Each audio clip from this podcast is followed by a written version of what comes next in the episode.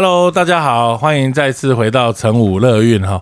那我们继续延续这个我们新生儿照顾大灾问这一季哈，大概需要呃，希望能够跟各位听众、各位爸爸妈妈分享一些新生儿照顾啊可能会碰到的问题。那我们很难得哈，都是请到各个专家，在各个专科领域的专家。今天呃，很荣幸邀请到这个双河医院小儿外科的这个呃魏静红魏医师哈，来跟大家聊一下小儿外科这个。大家不想碰到，但是又有可能在出生后很很突然的会需要的这样子的科别，是不是？请魏医师跟大家打声招呼。呃，大家好，我是双河医院小儿外科魏晋宏医师哈。那目前也有在核心的体系呃当兼任医师。嗯，那今天很高兴能够呃。受邀到这个 podcast 来录哈，算是一个新体验，然后比较少有这样子的体验。哎，可不可以先跟大家分享一下，就是呃，当初你小儿外科算是外科里面一个比较小的范畴，你怎么会想要踏到小儿外科这样子的领域？呃，因为要走小儿外科，可能家里面家境要还不错。对对对，没有啊。另外一点就是因为我一开始小儿外科的训练方式是一开始要。呃，走外科的训练，对，然后等到次专科的选择的时候，再看你要选呃，像一般外科啊，大肠直肠外科、心脏外科。那我那时候是对小朋友呃有比较有兴趣，那所以我就选择了小儿外科。那那时候是在马街的马街受训的，那马街那时候呃，其实到现在其实还都是蛮儿科蛮算一个重。儿科重症，马科算是这个马街算是儿科最重台北对最重要的圣地，所以魏医师在在马街医院接受小儿外科的训练，想必经验丰富。看老师那边哦，觉得嗯很像。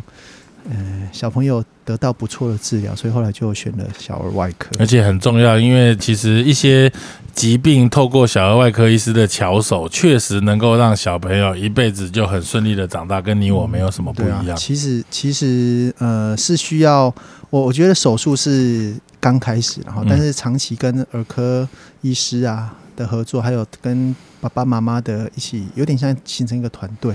嗯，也可以让小朋友其实有蛮现在蛮多的状况，可以让小朋友虽然他跟我们不太一样，嗯，但是他的成长过程是跟别人一样的，是可以跟一般的小朋友一样是很快乐的成长，不会有太大太大的挫折。这样，小儿外科医师做的项目内容，各个器官都有，有没有？就除了心脏是由心脏外科小儿心脏外科医师在处理之外，剩下的范畴几乎全部都是小儿外科医师。小儿外科很像住海边，管很宽哦，大概。大部分的专科只有小儿外科是用年龄来分的，大部分都是用器官来做分别。对，那我们管的器官大概有，就是包含肚子的器官哈，包含胸腔的器官、肺脏、食道，那脖子、嘴巴也略懂略懂。嗯，那泌尿系统也是归我们管。那所以其实我们都说自己住海边呐，嗯，管很宽这样子。所以大概呃像。脑袋啦哈，那或者是心脏或者骨科这方面，我们大概就比较不会去。比较呃没有那么熟悉哦，所以除了水脑哈或者一些脑部需要的部分，对。啊，然后心脏哈这个什么心室综合缺损，然后对。骨头的部分，对那个大概我们就病子多子这个也算是你们的病子多子还勉强可以，对勉强，所以骨头也算是脊椎比较不是哦，脊椎那个又很专门，那个是非常非常专门的。对，OK 好，所以今天真的很很荣幸有机会邀请到魏医师，那我们像就是以呃我们以针对疾病的方。式来跟大家讲，因为对于妈妈哈，新生儿都是总是非常期待一个宝宝的来临跟降临。一出生之后，有时候会发生到发现到一些状况，而这些状况是在产前超音波不一定能够碰到的，或者是一些预防的动作。我们就先以预防的，再来讲疾病的。哦，就有时候小朋友出生是男生，就会有很多爸爸妈妈会问到要不要割包皮？割包皮，对对对 对。这个我们今天就以这个最专业的小儿外科医师的意见来跟大家提一下。谈一下，那如果割包皮之后，后续可能会碰到什么样的状况跟问题？嗯，那呃，其实新生儿割包皮哈，在呃全世界已经有蛮多的研究，那大概已经确定的哈，那包含儿科呃美国小儿科医学或者是欧洲小儿科医学都觉得新生儿割包皮是可以的，嗯，因为它可以减少新生儿的泌尿道感染和小男生哈，嗯，那。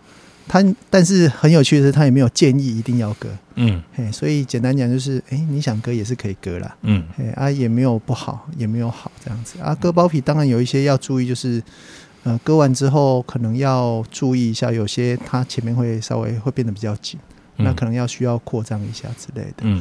对，嗯，大概是这样子。很多爸爸妈妈常常会问我们，我们妇产科医师嘛，所以有时候都会碰到说，哎，会不会这个？因为他们很希望我们帮他割，嗯，啊，那我就说我不会，这个是很专门的东西，是这个呃小儿外科医师在处理。是，那很多爸爸妈妈会担心说，啊，会不会割不够，或者是会不会割太多啊？那有没有这种可能性？哦，有可能，这个这些都是有可能的。那新生儿割包皮，其实有蛮多是用包皮环下去把它处理掉的。嗯哦，那大部分其实，在我们小儿外科的医师角度，我们比较少会去徒手做了，几乎都是对用都是用包皮环。那也比较不会。其实我们也很少去建议家长做这件事，但是嗯因为这个其实牵涉到包含文化、啊，包含家长的期待，或是有些是宗教的关系嘛，嗯这种，所以这个并不只是有医疗的问题。嗯，所以我觉得要不要割，我觉得都是 OK 的啦。对，对啊，但是不好。割没有不好的状况下，我想蛮多人会选择，因为预预防感染，尤其是现在是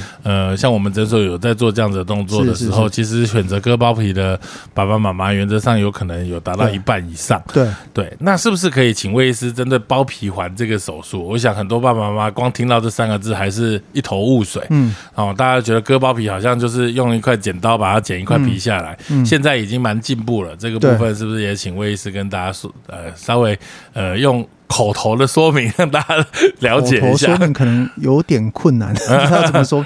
其实那个还蛮蛮迅速的啦，嗯对啊，其实蛮迅速。那嗯很快，其实小朋友的包皮他自己蛮快就会愈合了，嗯哼对啊。大部分的状况，应该说绝大部分的状况，其实他的伤口愈合也都还不错的，嗯对啊。嗯只是要注意说它的龟头有没有露出来就好了。那那术后的照顾上面来说呢，就是需要特别清洁，还是我看呃蛮多爸爸妈妈会在网络上分享说需要用一下凡士林。哦呃，其实龟头的凡士林，我觉得是可以使用啊，因为嗯小朋友的龟头是很嫩的，包皮也很嫩。当你嗯把包皮割掉之后，龟头会暴露在外面。对，擦一点凡士林是可以让呃怎么讲，就是让它比较润滑一些，不会一直去摩擦了。嗯，对啊，这个我觉得是 OK。那很多爸爸妈妈还问说，哎，这个你割了一圈之后，不是整个都是伤口嘛？嗯然后它会有结痂，嗯，那结痂就会硬硬的，他会不太敢去推它，我们就应该要直接把它推过去。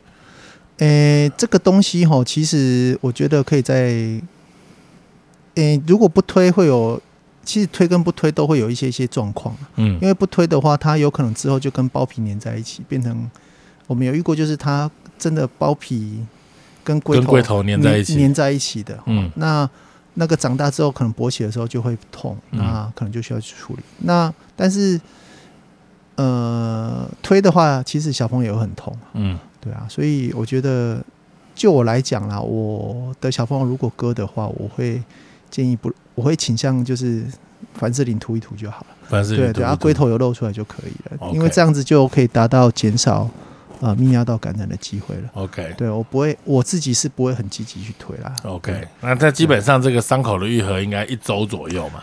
还蛮快的啊，蛮快的哦对，好对照顾上面其实还蛮轻松的。好，那再来第二个就是大家最常碰到的这个所谓一男生一出来就会有这个引睾的问题。哦，是哦，引睾的问题，那引睾基本上的意思就是指这个睾丸还卡在腹腔或者是是呃骨沟啊，是没有是进到这个阴囊里这样的状况。是。那这个这样子的发生率大概是有多少？呃，其实引睾症发生率其实是还好的啦。嗯那确切数字我不是很记得，但是、呃，引睾就是因为睾丸在胎儿的时候本来是在肚子里面的，它嗯会慢慢下降，因为荷尔蒙啊或是一些呃那个内分泌的影响，它会就下降到阴囊里面。嗯那但是它嗯。有些小朋友他就是因为这当中出了一些问题，所以他嗯可能会停在半路上。嗯，啊，有些地方他目的地跑错了，他会嗯跑到、可能跑到另外一边去哦。两个会跑到同一边，哎对，很少啊，有些会跑到呃，就是鸡鸡。呃，那个叫什么？改编，改编改编就就是就是那呃个右边大腿那边，嗯。就是还没有到大腿啊，反正就是往外侧跑，嗯有时候会跑到跑错边。嗯。啊，这种不管是哪种状况，只要蛋蛋没有在阴囊里面，我都我们都叫做引睾症。嗯。对啊，啊有些严重比较严重一点的，就是它真的是停在肚子里面，嗯。啊，有些就是很靠近阴囊，嗯。对啊，但是就是有不同的状况，嗯。对啊，这个大概都是需要需要处理的啦。那我们有没有可以观察它会不会自己掉下来？还是说我们就基本上该掉应该就是在生的时候就就出来，也不用观察，就是把它弄下来就对了。其实其实我们通常都会等一段时间哈，嗯我自己大概都是喜欢等六六个月左右。六个月那在这个当中哈，其实我们都会观察到蛋蛋真的会往下掉一些些，嗯但是目前我没有看过它掉到正常位置的，OK 它会往下降。啊，往下降其实对我们来说就是手术上面就减少一些距离嘛，嗯不会从那么不用从那么高的地方要拉到最低的地方，嗯嗯，嗯，对，还是有帮助的。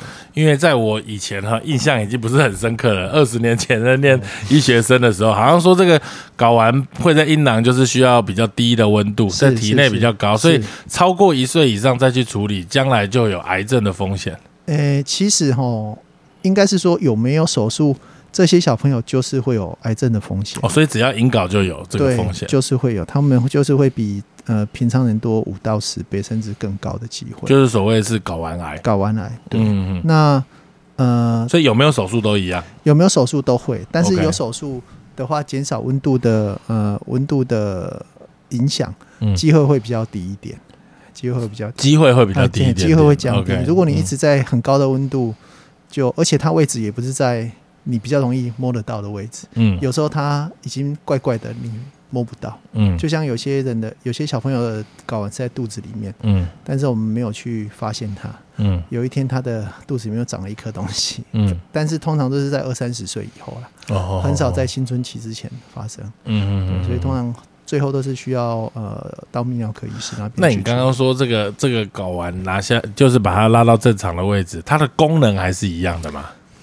功能哦，你不然你你这个把它拉长，它那些输精管什么一大堆管子，有办法这样子这么快被你拉长吗？诶，输精管通常会拉住的不是输精管，啊通常拉住的是淡淡的血管，因为血管哎的哀伤，哦，淡淡的哎血管，啊，淡淡的也是淡淡的哀伤，没错了哈。嗯就通常会限制住我们手术拉不下来的那个，通常是嗯淡淡的血管。嗯啊，如果是很靠近阴囊的那个就很简单，稍微拉一下就会下来。嗯那如果是很高靠近肚子那附近的，可能嗯就是我们会用腹腔镜进去把肚子里面淡淡的血管把它放松嗯啊，这样子它就比较容易拉下来。嗯对，所以有不同的手术方式。，OK。对，那长期来看，它这个睾丸还是有它的功能存在。功能还是会在哈，但是呃，其实温度影响的大部分是呃精子生成的细胞的功能，嗯，因为蛋蛋有两种功能嘛，一个是制造男性荷尔蒙，荷尔蒙一个是精子，精子嘛。嗯。那影响比较大的其实是精子的功能，嗯。因为男性荷尔蒙就算一颗也是够的。对，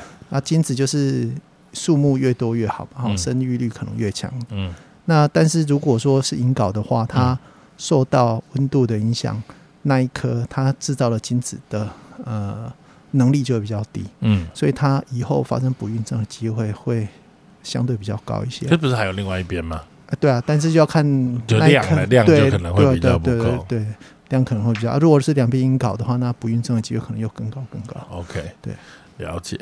好，所以这个是引稿的部分。再来，我看很多人就是也会碰到就是疝气的问哦，题。疝气，哦，成人疝气跟新生儿疝气是不是有一些不一样？嗯，对啊，小朋友的疝气的原因是先天的啦，嗯就是刚刚讲有一颗呃蛋蛋从呃肚子里面要下降，会经过一个通道嘛，腹股沟。对，嗯就是我们叫腹股沟管。嗯那腹股沟管的那个洞，大部分在出生之后就要关起来。嗯那但是有小朋友如果那个洞没有关起来，肚子里面的器官就容易从那一个洞掉下来。嗯，啊，就形成我们说的腹股沟疝气，嗯。它又叫对丢嘛，对丢哎对。对丢，嗯。对啊。而女生的话，女生因为没有蛋蛋下降的过程，嗯。所以那个洞很快就关起来。嗯。啊，所以。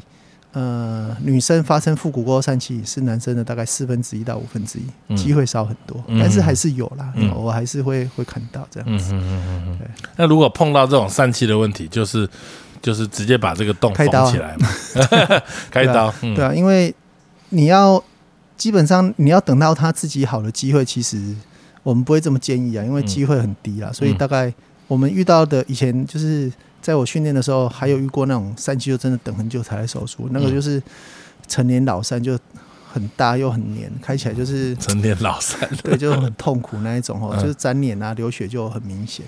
嗯，对。那但是如果是发生一两个礼拜、一个月内，或是就早一点手术的，几个月内手术，其实手术起来都还算轻松愉快。嗯，对。一般的家长有办法自己发现有没有疝气这个问题可以啊，可以啊。就是如果是还不会走路的小朋友，你就看他。呃，你换尿布的时候，他有时候会哭嘛，你就看他的蛋蛋上面那个地方，就是改变那个地方有没有两边不一样大。嗯，啊，如果有两边不一样大，那你就看他哭的时候是不是特别大。嗯，他不哭的时候就收回去。嗯，这样子大概就很有机会是疝气的。如果有的话，嗯，啊，如果是会走路的小朋友的话，就会跑来跑去的那种小朋友，你就看他晚上洗澡的时候，蛋蛋有没有两边不一样大。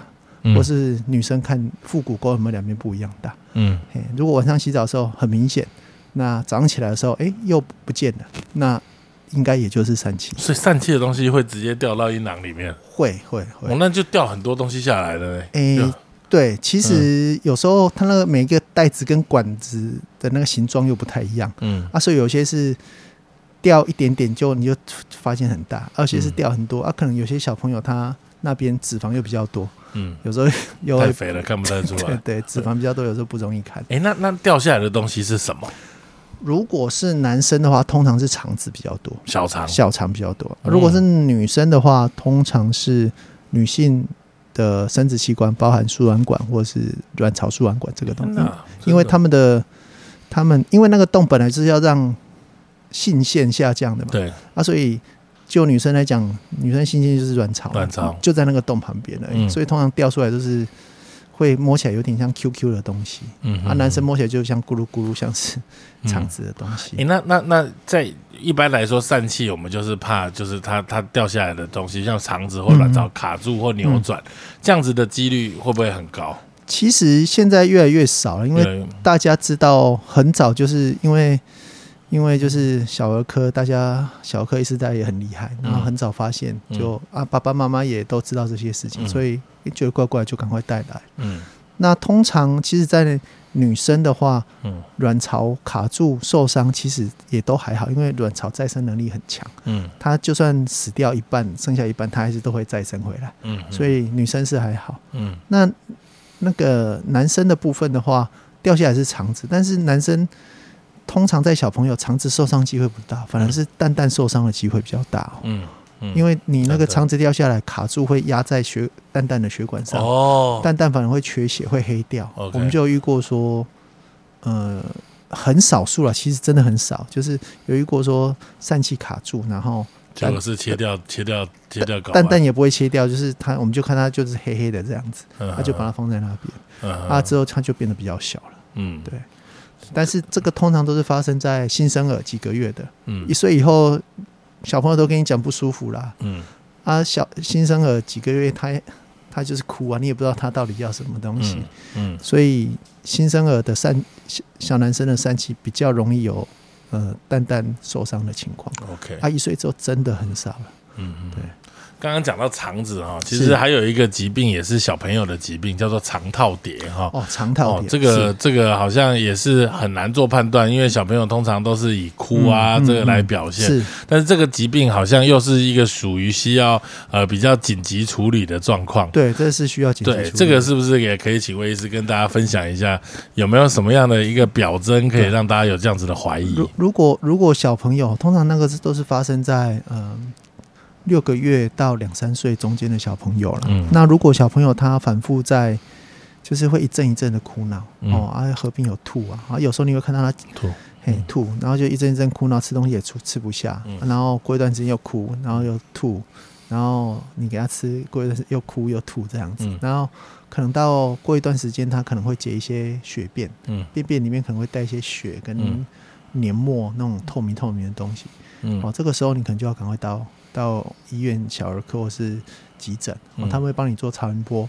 嗯。啊，超音波看起来，如果有看到说，哎，怀疑是肠套叠的话，他们会帮你安排做灌肠。嗯，哦，因为大部分现在这种手这种状况都是百分之九十几灌肠，就是你从下面把肠子，它就是有点像小肠套到大肠里面去嘛。那你从肛门灌肠进去，就可以把那个套叠的部反分，方向吧，对对，把它冲过去。啊，嗯。冲过去之后就好了。嗯。对，所以大部分的状况就是都是呃用惯了就可以了。那嗯现在需要手术的状况很少很少了，嗯嗯对。有一些的状个状况，像我们在产前看这个小朋友的超音波，我们婴胎儿的超音嗯。波，应该肠子因为他都没有吃东西嘛，所以肠子应该都是扁扁的。是。但是少数的状况下，我们会看到他在快要生产前，那个大肠就很宽很粗哦，然后或者是呃，有以前我们老师就说啊，这个样子就有可能会会是呃扭转啊，或者什么样这些的情形。是，那但是小朋友出生之后，他吃又吃的还不错，那这种状况下，这要怎么样去判断，或者是？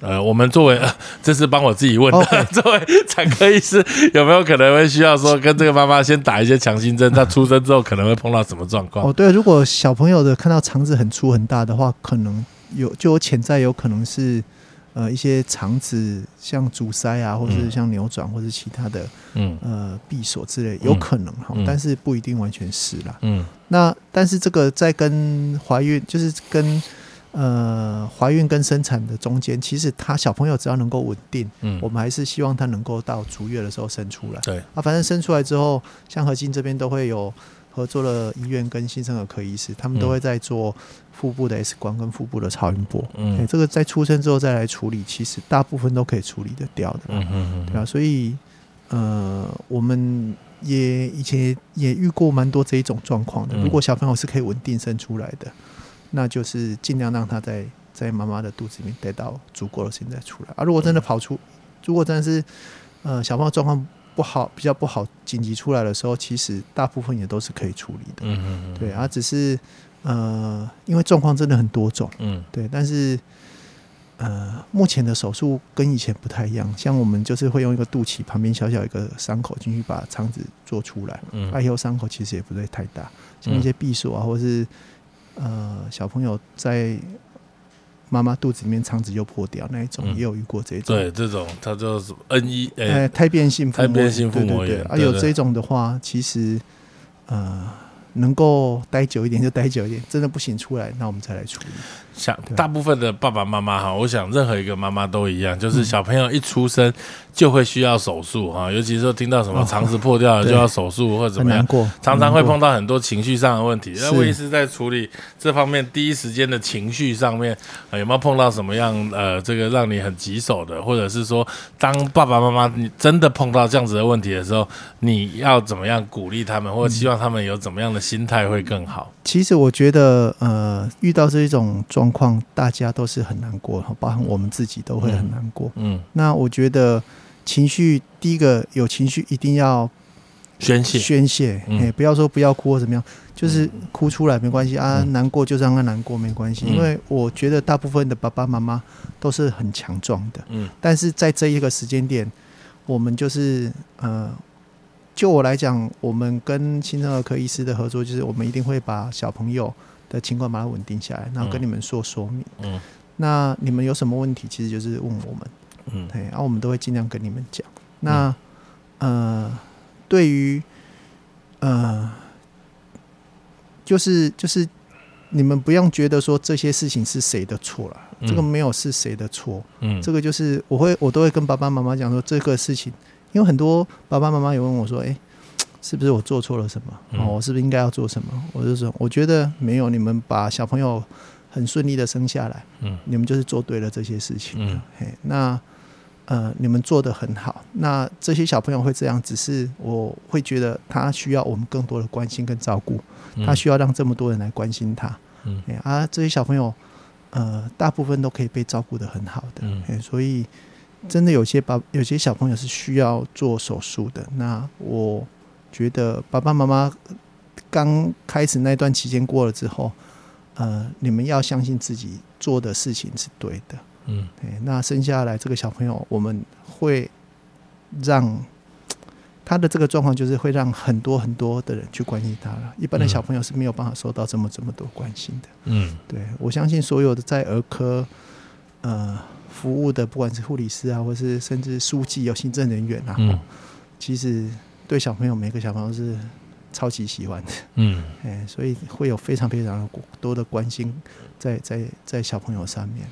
也就是说，其实如果以以以没有所谓的染色体异常啊，然后这些状况碰到的这些小朋友的一些各式各样大大小小的状况，几乎都能够透过小儿外科医师的手术来做处理。其实现在大部分跟以前很不一样了，就已经真的是已经嗯。好好非常非常多，而且我们借鉴的也不只是我们的经验，我们都会去国外学很多的东西，然后很多研究，我们去读论文，然后参加国际会议。嗯，其实全世界很多医生遇到很困难的状况都是类似的。嗯，啊，借由这些。虽然我们台湾的新生儿会比较少，但是像国外他们有些很有经验的，我们也会都会跟国外的医师有很好的联络。嗯，有时候我有问题，我就直接写信给他，他一下就回我，跟我说应该他觉得他会怎么做之类的。嗯，这样子我们就可以让我们的小朋友也可以得到很好很好的照顾。嗯，所以像在以前，其实交流就没有办法这么这么的频繁嘛。嗯，像现在有网络啊，有什么？嗯，现在甚至是线上，就是直接可以。会诊，嗯 写个信或是赖他一下或是什么之类的，嗯他马上就可以知道，哎，这个小朋友是怎么样子。嗯对，可以很及时的做这些事情，对啊。所以，呃，现在的呃，跟以前的医疗的小儿外科来讲，医疗的品质好非常非常的多了。嗯，对啊。希望当然是希望不要遇到了，但是真的遇到了，我觉得，嗯。爸爸妈妈就是照顾好自己，自己够坚强，小朋友就跟着好。嗯，对。我们我们我们人吃东西从嘴巴进去，一路到肛门出来，这整条的路径。在新生儿来说，有很几段都有可能会 会堵塞的地方。哦，对，比如说这个食道哦，堵塞就是造成在产前羊水就会很多。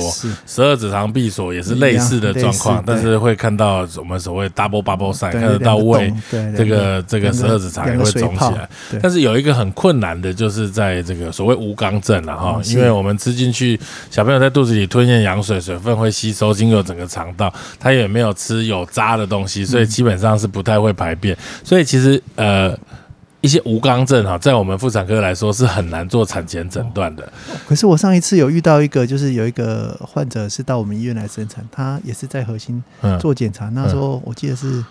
沈医师，沈思宏医师，对他跟他说：“哎，那时候看起来就很像武刚这样。”我就哇，怎么这么厉害？你们可以做超音波，可以看得出来。其实应该是真的是很难，他就生出来真的没有啊，真的是啊，哇，那好厉害！我觉得我后来我就跟沈思宏医师聊，哇，你怎么这么厉害？天哪，对啊，我觉得太神奇了，对，因为我在之前认知是也是跟林医师一样，就是说。我刚正似乎是比较不容易在产前对，可能顶多就是刚刚说的肠子可能会稍微比较粗一点或者怎么样。那因为吴刚症这个。很讨厌哦，因为就是碰到了之后，我们有时候呃没有办法在第一时间跟妈妈说明到底这个距离是有多远哈，然后这个我们的直肠的口到呃的顶底端到底距离肛门有多远？再来就是爸爸妈妈马上会碰到无肛症，哇，生小孩没屁眼，自己是不是被诅咒？那再来就是联想到可能会需要人工肛门什么这些问题。我想这是一个也是魏医师专门希望能够呃也跟大家分享的。我们是不是就请魏医师 跟大家讲一下？这个疾病，其其实吴刚症，我从二零一二年到二零一不二零一一年，在到二零一一二年到呃新辛那提儿童医院学回来，到现在大概也十年了嘛。嗯，那这十年当中，其实，呃，我从这些爸爸妈妈跟小朋友身上，我得到很多。嗯，哦，我觉得上天是有在，我是受到上天眷顾的，让我可以知道接触到这么这么多的爸爸妈妈。那我想先说的，就是跟刚刚一样。其实我希望，如果你们的小朋友生出来不是你们想象中的那么完美，嗯，哦，这个不是谁的错，嗯，这个是你们愿意把小朋友生下来，那你们就是已经受到，呃，已经做得很好了。你们是受到祝福的一群了，嗯，好，那这些小朋友需要很多很多的人的很多人来关心，那我们会一起来关心这些小朋友。那我们的照顾是从出生一直到。到他青春期以后，嗯，我们甚至可以希望照顾到他更长大，嗯，所以那时候我可能老了，但是我希望后面有人可以跟着接着一起照顾，所以这十年中，我最大的病人有五十几岁的，嗯，为什么五十几岁？啊 为什么五十几岁？吓死人！因为他过去四五十年都一直很不舒服。后来才来找我帮他处理。嗯。那我们也有小朋友从很小看到现在已经高中了，嗯。嘿，对我就觉得哦，天哪，我觉得我真的是受到祝福。嗯那我觉得每个无刚症，其实无刚症分成非常非常多的类型。嗯哦，以前就会说，哎，是高位、中位、低位了。对那其实呃，我们现在分的无无肛症类型，男生就有分五种还是六种，嗯女生有分三四种，所以嗯加起来有十种。嗯，那呃，为什么会有男女的差别？因为男生前面多了一个阴道，是不是？女生对女生前面多了阴道，所以男生有时候比较严重的无肛症，它会跟尿道相接。嗯啊，尿道相接也有三个地方，也嗯就是它有可能接在膀胱颈啊、前列腺，嗯或是尿道球状部，哦，那就是不一样的地方。对再加上有些是完全没有瘘瘘管的，嗯还有些是接在呃会阴部，嗯这样就有五个了。嗯那呃，女生的话就是有可能是接在会阴部或接在前庭的地方，嗯或者是接到变成泄殖腔。嗯，啊，所谓泄殖腔就是阴道、尿道、跟肛门、肛门三个洞，对，三位一体。对对对，下水道三个洞只有一个开口。嗯哦，那个，那其实这当中处理的方式很不一样啊，嗯所以我会说，呃，可能大概出生后两天内，我们会决定这个是可以直接开开肛门的手术，就是一阶段，或者是说你需要做先做造瘘口，嗯然后再确定说它是哪一种类型。哦嗯，它像男生可能是接到尿道是接到哪一洞，我们要再做检查，确定了之后再选择手术的方式。嗯哦，针对他的状况去做手术方式，嗯然后第三阶段再把造瘘口关起来。嗯所以其实每一个呃小朋友的状况都是非常特异的，嗯。所以我通常我们在做治疗计划的时候都是有点像克制化，嗯。哦，根据每个小朋友的状况，而且有些蛮多和无光症都会合并其他的问题嘛，嗯。那我们要看说，诶，他如果有早产，那我们手术的时间也要稍微调整一下。嗯。他如果有比较严重的心脏病，嗯。我们也要去做调整，或是之类之类之类的。嗯。所以手术的方式大概一般来说，大概可以在六个月里面把所有的手术完成，再加上扩肛，所以几乎在大部分小朋友在一岁之前可以把整个治疗，就是包含手术及扩肛的呃呃程序把它完完成哦嗯。但是这个只是好的手术，只是治疗的一开始而已。嗯后面还有很长很长的路要走，包含啊、很多小朋友会便秘，嗯哦，那便秘有时候开完刀几个礼拜就开始啊。那无肛症的便秘跟一般的小朋友便秘是不一样，它是无肛界，它是便秘界的大魔王，嗯很非常非常困难的处理，所以我们处理方式通常都会蛮激进的方式，哦嗯，跟一般的处理方式不一样。嗯那接下来等到三四岁之后，就遇到说，诶，他能不能控制的问题。嗯，啊，那不能控制，我们就要不能控制，我们就要有不同不能控制的方式去做治疗。个问题：无肛症一定肛门没有括约肌吗？嗯那括约肌的部分其实多少都是会有的，嗯。哦，但是有括约肌不代表说它有功能。嗯。哦。那其实能够控制哈、哦，有有有包含三个面向，第一个嗯。你要有感觉，嗯。你，要感觉才能才会知道要要上厕所。对要、嗯。要去憋起来，然后你嗯。如果没有感觉，你就直接就出来了。嗯。那第二个就是你括约肌要够强，嗯，好、就是说才 hold 得住。嗯对，，你要 hold 得住，要 hold 得够久，你嗯不能说，哎、我 hold 三秒钟或几秒钟就不行，嗯这样嗯就是厕所不会永远在旁边嘛。嗯一般你有感觉到要解，可能也都要五分钟、十分钟以后的事情。哎、这当中你要能够。第三个就是你的肠子本身蠕动哦，不能太快，嗯肠子蠕动太快，你就会变成拉肚子。嗯那、你想想看，你如果一直在拉肚子，你就算有超人般的括约肌，你也没办法，那个就是可以憋得那么久。哎，我想打岔一个问题，就是说，你说有感觉是指肛门括约肌产生的感觉，还是直肠产生的感觉？都有，因为因为我有碰过妈妈，她就说她是大肠什么不能蠕动，啊就便秘很厉害，所以她很激进的把整个大肠全切掉，啊，对，然后她就是等于是小肠直接接在肛对，门对那就会拉肚子。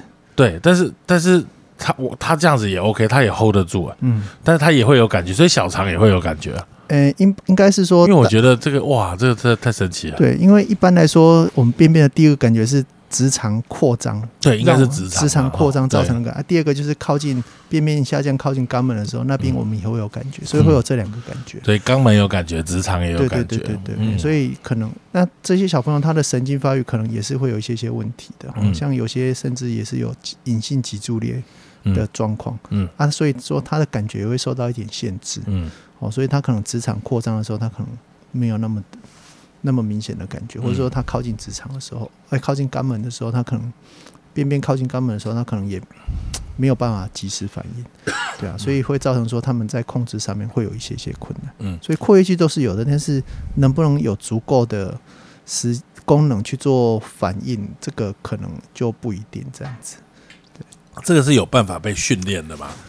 呃，训练吼，嗯其实就训练来讲，呃，应该不是太容易哈。嗯那我们有观察到这些小朋友有一些年纪长长大了，可能到国中之后进入青春期，青春期荷尔蒙一来，嗯很多功能就会大幅的上升。啊，有些是等于改善对有些会改善哦嗯，但是这当中可能你不知道，你没有办法预期说他什么时候能够到达这个改善，所以在这个之前，我们可能就需要先给他。呃，怎么讲？就是先给他足够的治疗，嗯哦，一些治疗，让他不要，呃，因为没有办法控制这件事，造成影响到他的，呃呃，就是日常的生活这样子。不好意思，不是 COVID 那是呛到，喝水呛到喝。水呛到。好，OK，对嗯对，所以所以嗯，那另外其实现在我们也有一种电疗了，嗯电刺激就是就是有点像那个脚扭到在电疗那一种，嗯我们是电肚子的神经，嗯啊，这些有时候对于他们的控制也是有帮助的。对，所以感觉吴刚镇是一个很很长的路要走。很长的路要走，对啊。那嗯，但是我们在走这一关路的过程中，哦，有时候还蛮顺利的，有时候会起起伏伏的啦。那我们大概跟爸爸妈妈就是都会讲说，诶、有时候还不错啊，有时候会有遇到一些困难，但遇到困难的时候，吼我们就嗯就是一起一起去克服它。嗯那有时候也不要。当我们觉得小朋友能够在某个方面能力比较弱的时候，我们不需要一直给他他很高的期待。就像有些小朋友，我们觉得他可能呃真的很便秘，嗯他要需要很多的治疗才能够让他解得好。那这时候我们不要就不要给到他那么高的期待，说，诶，他要就跟一般人一样，没做什么事他就可以解得很好。欸你刚刚说 吴刚正是呃便秘的大魔王，哦，对对，那那他会碰到的状况是怎么样？那一般是怎么处理？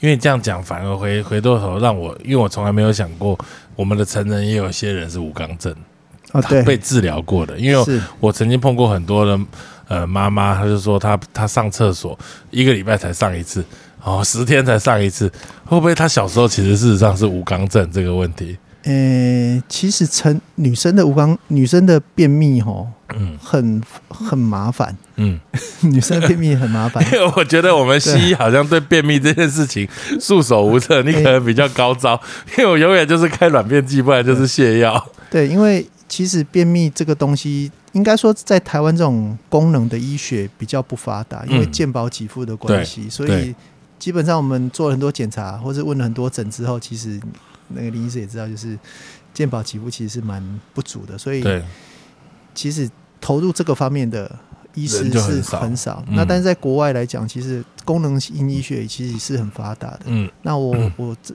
我在国外也是有在学这些东西。嗯那其实国外有很多种方式啊，包含吃药，那个大概就是最就是一开始的起手式。嗯嗯那后来大概就是有些是需要呃长期灌肠嘛。嗯。那长期灌肠，有些人不喜欢从屁股灌，我们嗯会帮他做一个叫马龙式手术。嗯。像今天早上才刚做帮一个成人做而已，嗯。然后他就是会把阑尾，因为从下面灌其实不方便也不舒服，嗯。嗯。我们会把阑尾就是俗称盲肠炎的盲肠炎阑尾，哎、嗯。接在肚脐上，嗯。啊，伤口其实看不太到，啊，如果需要灌的时候就放一根管子，有点像从上到下灌下去。吸奶吸这样插一根啊，管子对对对对继续挤进去，对对对对，啊，灌进去啊，灌完之后管子就可以拔掉，肚脐看起来是跟一般的一样，这个是另外一个方式。这我这辈子第一次听到的手术，哎，感觉很酷哎！我觉得今天看今天讲完这个，应该会很多人去跟你咨询这个问题。啊，这个当然是最后比较就是比较后面的方式。嗯，那当然刚刚林医师讲到，有些人是把肠子切掉，嗯，那个也是一个方式。嗯，那或者是说，呃，我先前也有提到说，就是电磁激的方式，嗯，体外电磁激的方式，那个。是，我觉得是可以做一个还不错的，就是试试看嘛。因为电了，如果有效就还不错。啊；如果没效，也没有什么损失。就是因为因为有很多种治疗方式。啊，在国外有个更厉害，就是把这个电磁机器埋到背部下背部，嗯，就有点像是那个心率节律器，嗯，它会去会去持续持续刺激颈椎的神经，嗯，啊，改善。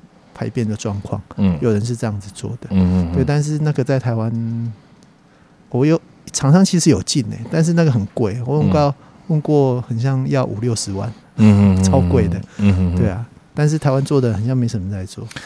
那那那那吴刚，像你刚刚讲的这个，他可能会需要一个长期的复健治疗，他跟他一开始距离肛门的距离，或者是哪一种型别会有关系？有很大的关系，有很大的关系，距离越远，大概。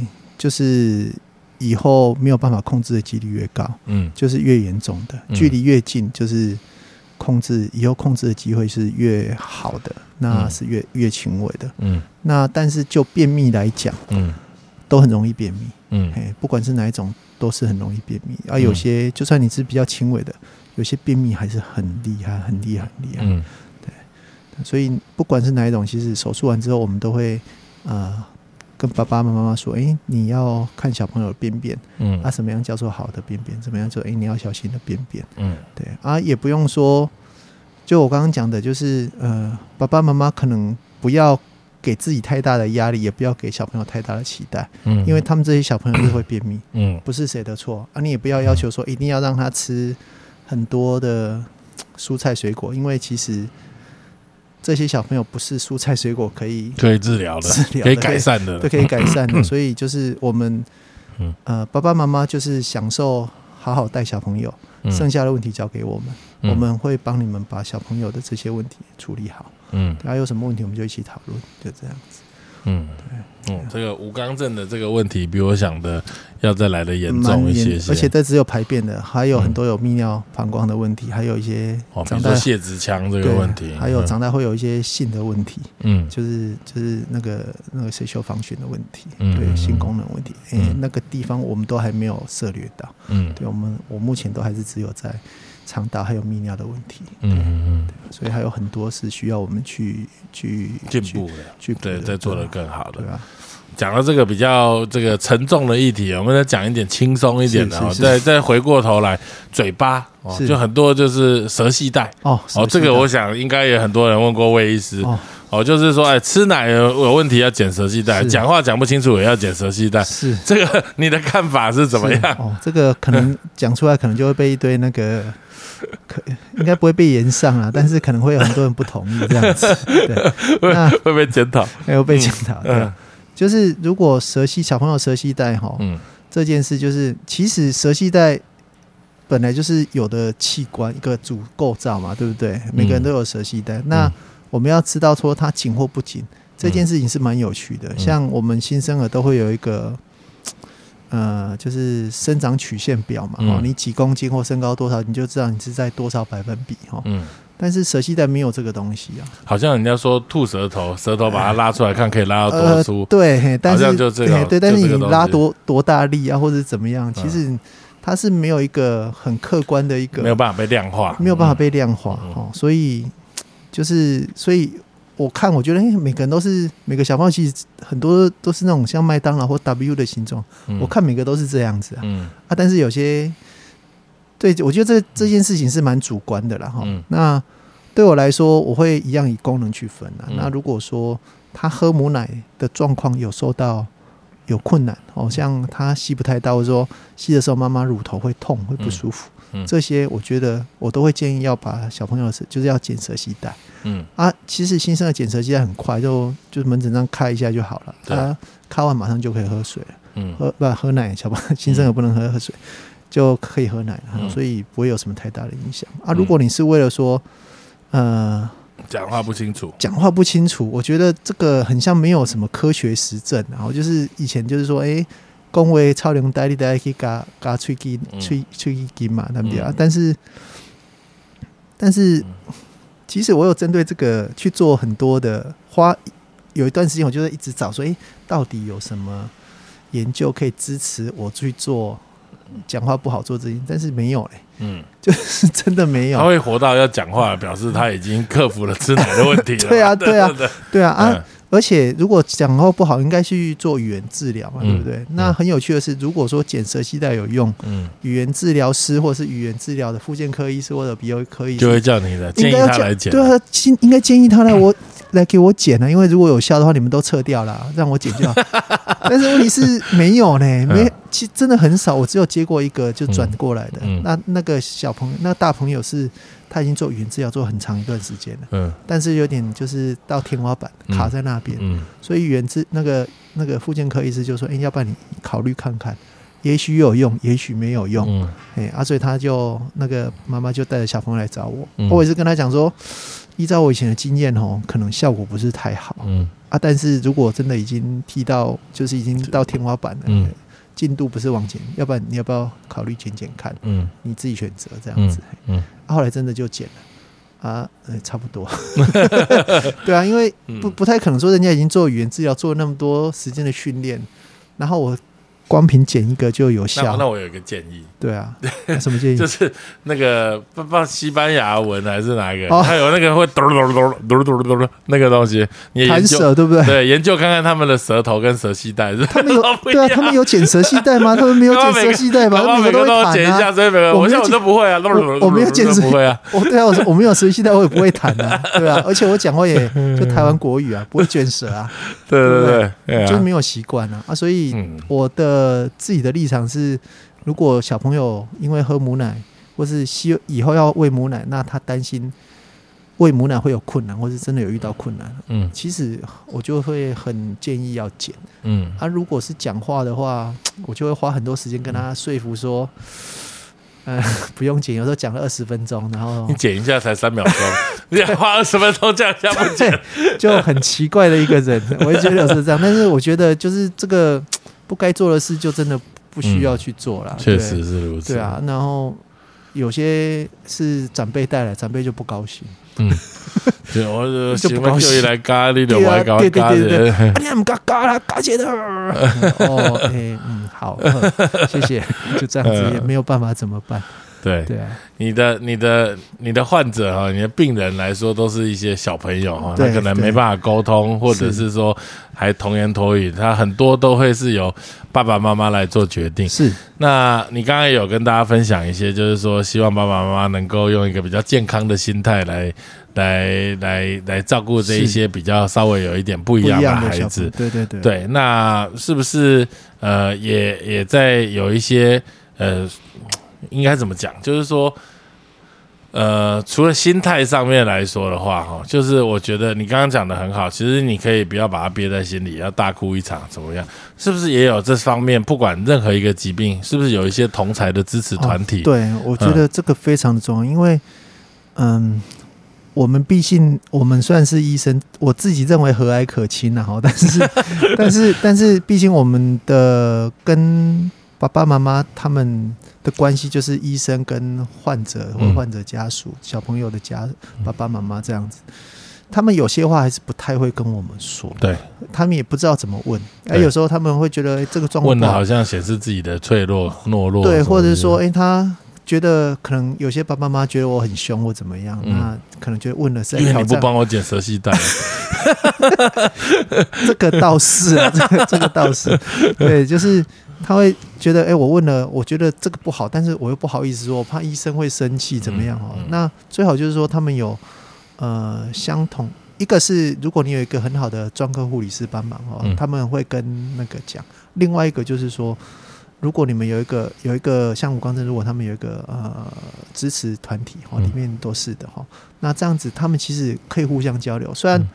呃，他们在里面会说，哎，他是怎么样？他是怎么样？他是怎么样？那问我说，哎，为什么不是这个样子？然后我就会再跟他们说，因为每个都不一样。嗯，这种话讲很多次，但是我觉得那个团体来讲是好的，嗯，哦是好的。所以我们其实，在疫情之前哦，其我们几乎都是每年会办，就是像联谊会哦。那联谊会的目的，其实小朋友都还小，嗯，那我的目的主要是让爸爸妈妈他们可以。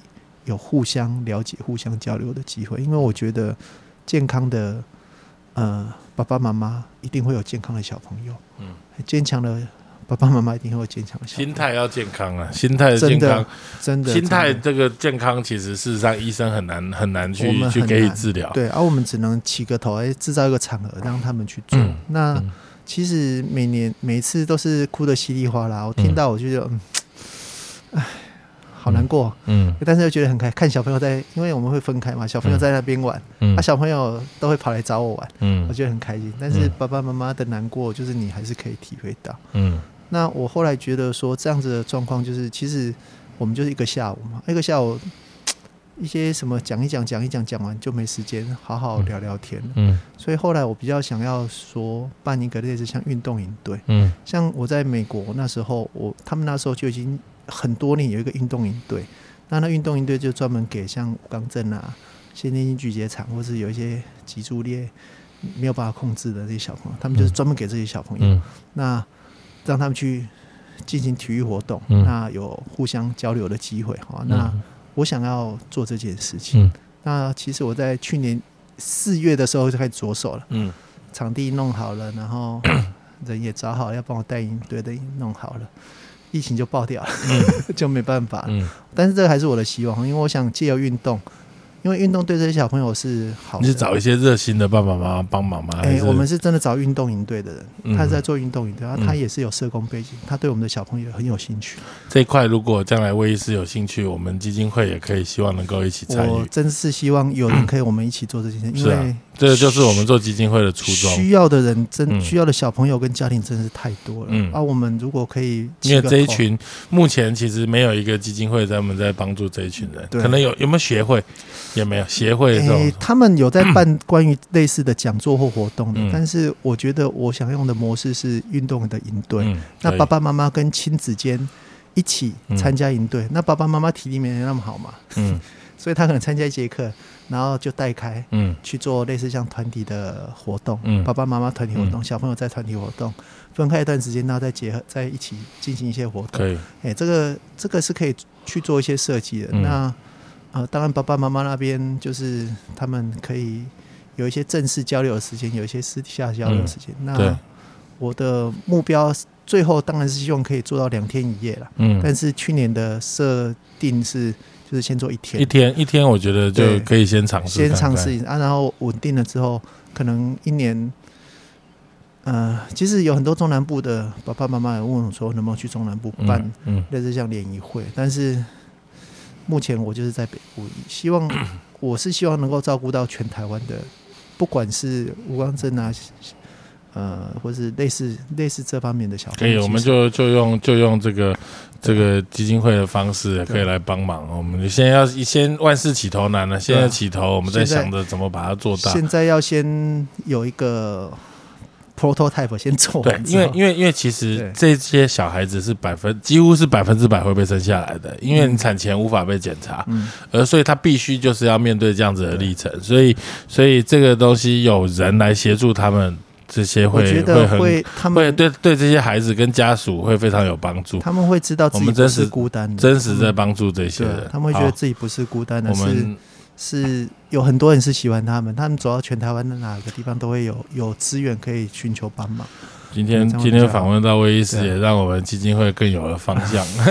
这个也算是一个可以可以做的部分，因为有时候我们我们其实会。希望能够有一些小朋友在产前发现异常的，是这些是胎儿，他连讲话的机会都没有。是，我们就是在告诉这些爸爸妈妈，他其实这些孩子是有机会生下来被治疗，他几乎没什么不一样。是，但这个东西还是取决于在这个爸爸妈妈。那个，但当这个孩子一旦被生下来了之后，他基本上是没有回头路了。